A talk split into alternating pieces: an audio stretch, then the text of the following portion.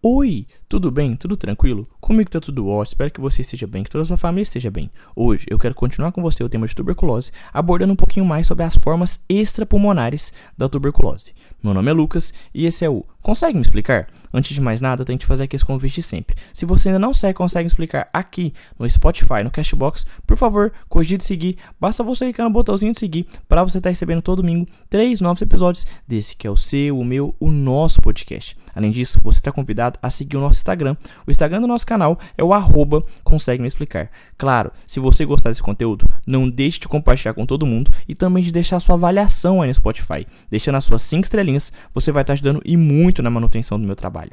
E se você tiver um comentário sobre essa aula, deixe seu comentário aqui embaixo que eu vou ficar feliz em ouvir o que você tem a dizer. Beleza. Como você bem sabe, falar de tuberculose é falar de uma doença causada por uma bactéria. Bactéria essa que é o Mycobacterium tuberculosis, uma bactéria gram-positiva, uma bactéria que você sabe que pode levar à forma primária e pós-primária da doença. Isso tudo a gente já conversou. Está na hora de entender um pouquinho mais sobre a tuberculose extrapulmonar. Enquanto a gente fala de tuberculose extrapulmonar, eu quero falar primeiro da tuberculose pleural. A tuberculose pleural é a forma extrapulmonar mais comum no Brasil de forma geral. No entanto, em crianças e pacientes com HIV, a tuberculose ganglionar vai ser a forma mais comum de tuberculose extrapulmonar. Beleza? Então, em crianças e pacientes com HIV, a forma extrapulmonar mais comum é a ganglionar. Mas, no geral, num contexto geral de Brasil, a forma mais comum é a tuberculose pleural. Beleza? tranquilo.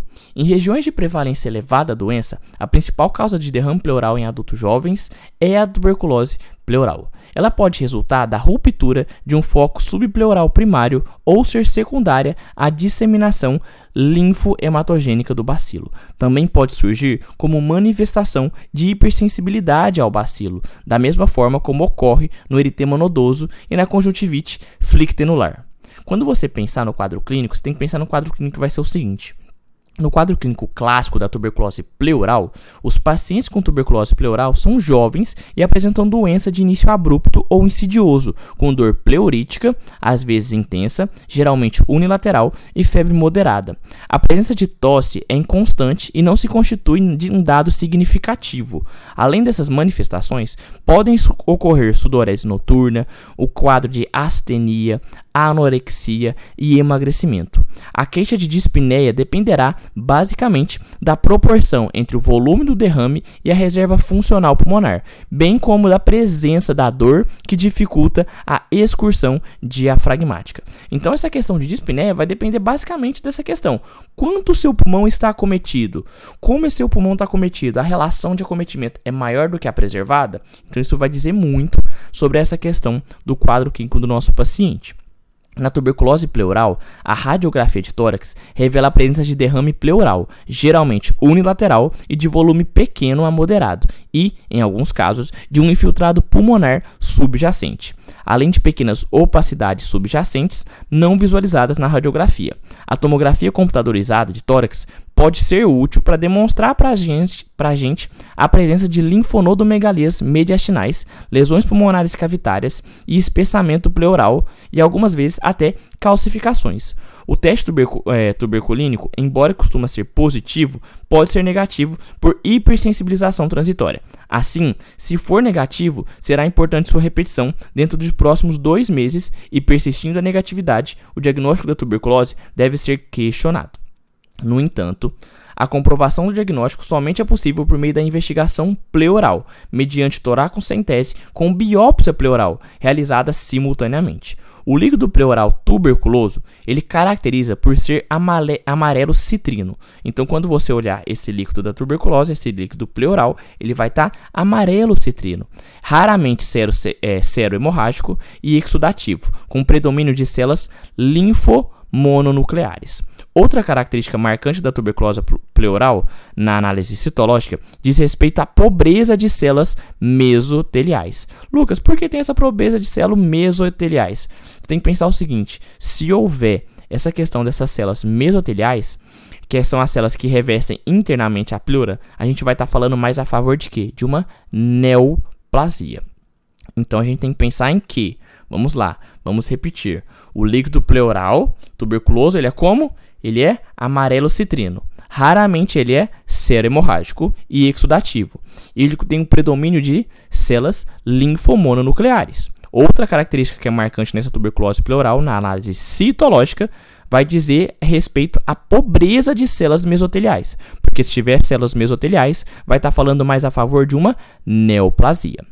A positividade bacilo baciloscópica ocorre em apenas 5% dos casos, embora na cultura ela seja bem maior, próxima a 40%. Um método auxiliar importante no diagnóstico da tuberculose pleural é a dosagem da atividade da ADA, que tem sensibilidade e especificidade acima de 90%. Essa ADA é muito interessante. O que é essa ADA? A ADA é a adenosina deaminase. É uma enzima que catalisa a conversão da adenosina a isosina, participando do processo de diferenciação e proliferação de linfócitos.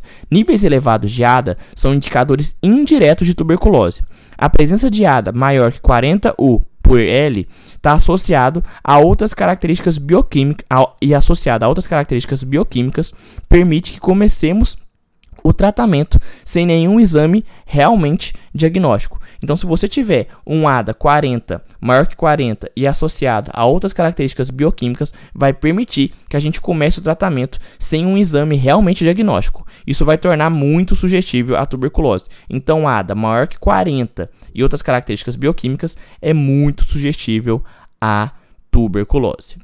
Então, como eu te falei, dessa forma, se o ADA for igual ou superior a 40 U por L, que é unidades por litro, se eu não me engano, posso estar errado, perdão, o diagnóstico ele é fortemente sugestivo. Já o PCR para Mycobacterium tuberculosis tem sensibilidade variada e especificidade de até 100%. O achado da lesão granulomatosa na biópsia de fragmento pleural tem praticamente é, também praticamente estabelece o diagnóstico, apresentando entre nós um rendimento em torno de 85% dos casos. Embora o derrame pleural tuberculoso seja uma situação de pouca é, morbidade e de mortalidade desprezível, ele deve ser diagnosticado e tratado adequadamente. Com isso, vai prevenir-se os danos ao paciente, como espessamento pleural residual e, o que é mais grave, o posterior surgimento de tuberculose pulmonar e extrapulmonar, a chamada tuberculose pós-pleurítica. Beleza, tranquilo. Então, pensar em tuberculose pleural, tenho que pensar em quê? Pensar na característica desse líquido. No geral, como é que ele vai estar? Tá? Ah, Lucas, ele vai estar tá amarelo citrino. Isso. Tradicionalmente, a gente tem que pensar nessa questão. Tem também nesse líquido uma glicose baixa. Por que, que a glicose está baixa nesse líquido? Em razão do consumo dela pelo processo inflamatório.